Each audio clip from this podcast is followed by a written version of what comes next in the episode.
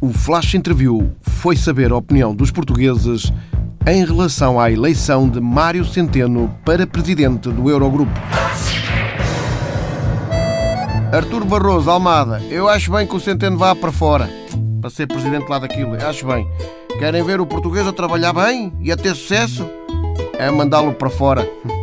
Eu tinha um primo que era, epá, era um trapalhão de primeira, ele, ele foi MRPP, depois ele foi PPD, sei lá o que é que ele foi.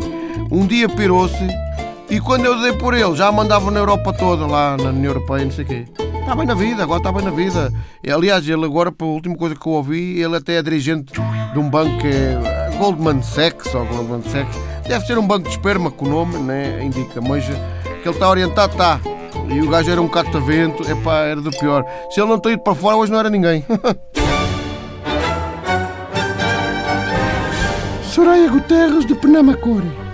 100% a favor do Centeno na Europa.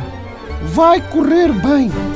O engenheiro Guterres, por exemplo, que ainda é meu tio afastado, está na ONU.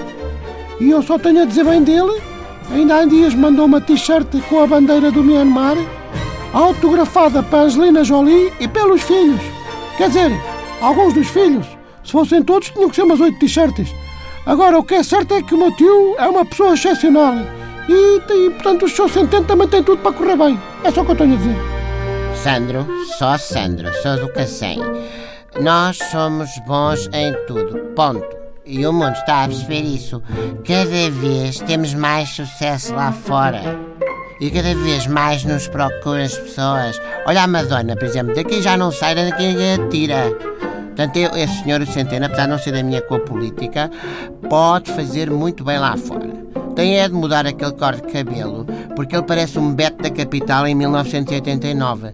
Já agora, por falar em cabelo e na Madonna, vou só contar uma que eu ouvi ontem na barbershop de um amigo meu. É, qual é a laca que a Madonna usa?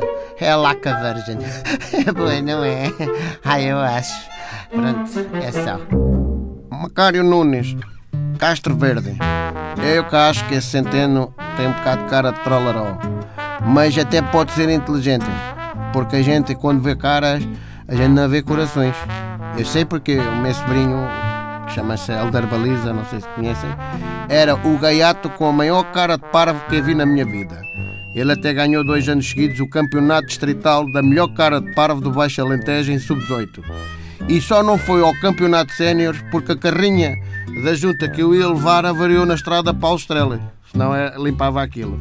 Ora, o gaiote depois cresceu, meteu-se na política e hoje é deputado na Assembleia.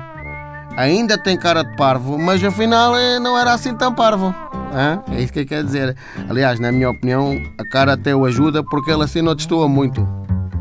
É isto. Elsa Benevides da Madorna. Bom, os que criticavam e gozavam com o Dr. Mário Centeno só têm agora de fazer uma coisinha que é arrepiar caminho.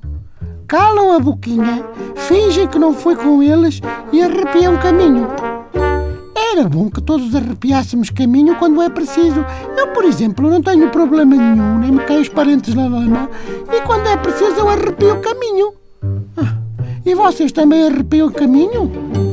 Bom que arrepiem.